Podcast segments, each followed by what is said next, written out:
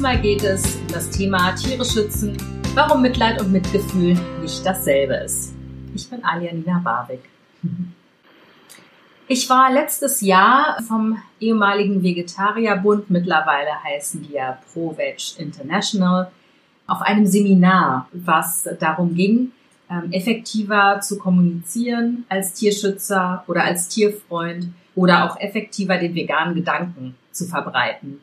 Effektiv im Sinne von mit guten Argumenten punkten, nicht so überemotional reagieren, ähm, nicht verletzt reagieren, einfach eine gute Kommunikation vorantreiben mit Leuten, die vielleicht noch nicht ganz so überzeugt sind davon, kein Fleisch zu essen. Bei dem Seminar ging es unter anderem auch darum, ähm, einen nachhaltigeren Aktivismus sozusagen in die Welt zu bringen. Also sprich, eben strategisch vorzugehen und nicht überempfindlich zu reagieren auf Vorwürfe, die da kommen, sondern wirklich eine gute Kommunikationsstrategie zu haben, um mit guten Argumenten einfach zu punkten und ähm, auf die ja, negativen Seiten des Fleischkonsums aufmerksam zu machen, in a good way. Was mir bei dem zweitägigen Seminar besonders aufgefallen ist, ist, dass viele Tieraktivisten ähm, aus unterschiedlichen Organisationen da waren. Ähm, das war ein sehr internationales Seminar. Da waren ganz viele Teilnehmer aus dem asiatischen Raum, aus Amerika, auch aus Deutschland natürlich. Und mir ist besonders aufgefallen, dass es ganz viele Aktivisten gab, Tierschützer gab, die oft geschildert haben, dass sie sehr ausgebrannt waren, dass sie sehr verzweifelt sind, sich machtlos fühlen, ohnmächtig, ob der Grausamkeiten, die da den Tieren entgegengebracht wird, dass viele auch einfach wirklich einen Burnout hatten, Schrägstrich kurz davor sind, einen zu bekommen, weil sie teilweise nicht mehr gut damit umgehen können, wie grausam den Tieren mitgespielt wird und weil sie einfach das Gefühl haben, machtlos zu sein, nicht in ihrer Kraft zu sein und dass ihre Energie quasi zwar in ihre Arbeit fließt, aber da nichts weiter großartig passiert. Also dass sie so ein bisschen zur Passivität verdammt sind.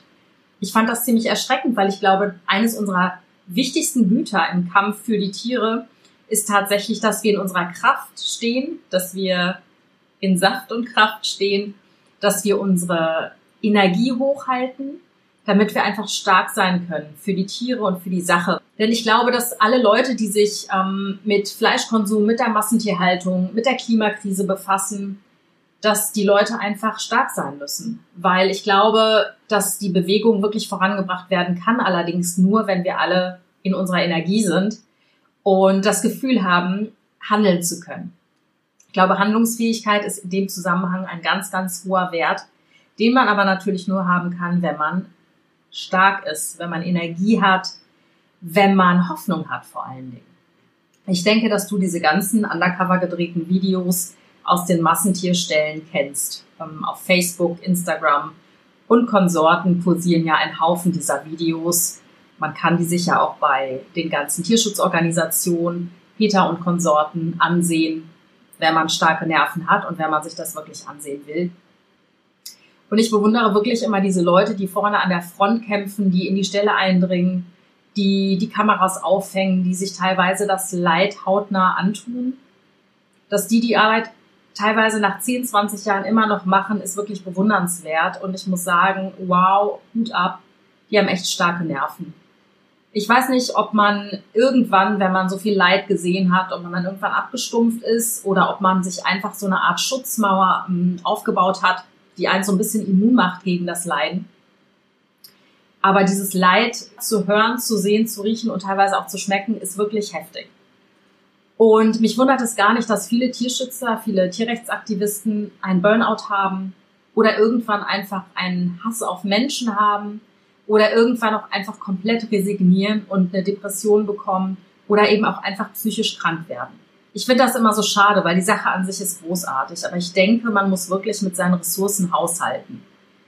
Und ich habe mir darum ganz viele Gedanken gemacht, was einen in den Burnout treibt. Abgesehen davon, dass man das Leid, das Leiden vielleicht gar nicht mehr ertragen kann. Ich glaube, dass es einen großen Unterschied gibt zwischen Mitleid haben und Mitgefühl haben. Ich habe den Unterschied zwischen Mitleid und Mitgefühl selbst bei mir erfahren, weil ich mir auch eine ganz lange Zeit diese Videos angesehen habe. Und unter anderem war eines dieser Videos oder eine Fernsehsendung damals, anno 1993 auch, der ausschlaggebende Moment oder das ausschlaggebende Ding, dass ich zur Vegetarierin damals geworden bin. Ich saß anderthalb Stunden vorm Fernseher. Damals gab es noch kein Internet und habe Rotz und Wasser geheult. Sprich, ich habe so mitgelitten. Ich habe den Schmerz dieser Tiere, die da gequält wurden, die in den Tiertransporten waren, die mit gebrochenen Füßen aus diesem Tiertransporter gezogen wurden. Ich habe diesen Schmerz dieser Tiere wirklich körperlich und ungefiltert selber erfahren. Und insofern habe ich mitgelitten. Bei Mitleid haben wir in dem Moment keine Hoffnung auf eine Verbesserung des Leids. Du fühlst dich handlungsunfähig, weil du dich eben mit dem Schmerz des bemitleideten Lebewesens identifizierst und du fühlst dich hilflos und machtlos, im Prinzip ohnmächtig. Du wirst unglücklich und bist extrem traurig. Das heißt, wenn du dich in der Stimmung, in der Energie, auf dieser Frequenz befindest, der totalen Traurigkeit und des totalen Unglücklichseins und dich vor allen Dingen passiv fühlst und das Gefühl hast, es gibt keine Hoffnung und du kannst nichts ändern, was passiert dann? Wenn wir auf Dauer diese Gefühle nähren, bekommen wir eben irgendwann ein Burnout oder eine Depression. Und wenn man sich zum Beispiel diese Videos ansieht, gibt es zwei Möglichkeiten. Entweder ertragen wir das Gefühl nicht mehr und verdrängen eben das Gesehene oder Erlebte und schauen uns diese Videos nicht mehr an, ändern aber auch nichts an unserem Verhalten. Oder wir sind so unglücklich und gelähmt, ändern zwar unser Verhalten, sprich reduzieren den Fleischkonsum oder essen gar kein Fleisch mehr oder leben sogar vegan. Aber wir fühlen uns trotzdem hoffnungslos, denn was kann ich als Einzelner denn bei dem ganzen Leid auf der Welt tun? Das heißt, energetisch gesehen schwingen wir beim Mitleid eben niedriger als vorher. Das Mitleid zieht dich runter und wie du siehst, das Mitleid ist total kontraproduktiv und lässt dich resignieren und führt am Ende eben nicht wirklich zu etwas, bringt vor allen Dingen die Tierschutzbewegung gar nicht mehr weiter nach vorne. Als ich mir diese Videos angesehen habe, ging es mir ähnlich. Ich habe mich so unfassbar traurig gefühlt und war so verzweifelt, weil ich das Gefühl hatte, ich kann gar nichts tun. Ich würde sowieso nur gegen Windmühlen kämpfen. Und naja, das Einzige, was ich damals getan habe und tun konnte, war in meinen Augen jetzt erstmal vegetarisch zu leben. Ich bin dann, wie gesagt, später auch vegan geworden ich bin ja eigentlich von Haus aus Filmemacherin und wollte zum Thema Massentierhaltung dann vor 10, 15 Jahren anfangen, einen Film zu machen. Mir ist so das richtige Thema nicht richtig eingefallen und ich habe mich auch immer wieder damit befasst mit dem Gedanken, kann ich das überhaupt? Kann ich einen Film drehen? Kann ich mich diesem krassen Elend, diesem krassen Leiden aussetzen? Kann ich wirklich in den Stall gehen und da die Tiere drehen? Denn wie gesagt, ich bin von Haus aus ähm, Fernsehschaffende. Ich habe ähm, peinlicherweise mal für ein Format über Bauern gedreht und war da auch in einem Kuhstall und habe wirklich unfassbares Leid gesehen, wobei die Kühe noch Weidegang hatten, aber auch die Kälbchen wurden ihren Mamas weggenommen. Und ich habe zwei Geburten gesehen und erlebt und die beiden Kälber wurden ihrer Mama entrissen und zwar eine Stunde nach der Geburt. Es war für mich wirklich Horror. Ich war so traurig an dem Tag und es ging mir so schlecht und ich habe mich da einfach gefragt, bin ich in der Lage, bin ich wirklich in der Lage, mir face to face dieses Leiden anzutun und anzusehen? Und ich habe immer mehr gemerkt, dass das Gefühl des Mitleids dahinter steckt, dass das Gefühl des Mitleids etwas ist, was mich daran hindert, für die Sache zu kämpfen, sprich zu zeigen, wie es hinter den Mauern der Massentierhaltungsstelle aussieht. Das heißt, ich hatte meine in Häkchen Mission, meinen Wunsch, die Welt ein Stück besser zu machen, ziemlich aus den Augen verloren durch das Mitleid. Und das hat mich ein bisschen zur Passivität verdammt. Es hatte noch viele andere Gründe, warum der Film am Ende nicht zustande kam. Aber die Angst, mir das anzutun, die Angst, das wirklich zu sehen, die hat mich so ein bisschen daran gehindert, wirklich nach vorne zu gehen, Energie zu bekommen und loszugehen für meine Sache. Und irgendwann habe ich mit meiner besten Freundin telefoniert und sie meinte zu mir, als ich ihr wieder mal erzählt habe, was für furchtbare Videos ich bei Facebook und Konsorten gesehen habe und ähm, wie schrecklich die Tiere leiden und dass die noch lebend ähm, an den Fleischerhaken gehängt werden. Und ich weiß nicht, was ich ihr da alles geschildert habe. Da meinte sie zu mir, hör zu, gibt dir das Kraft, diese Videos zu sehen?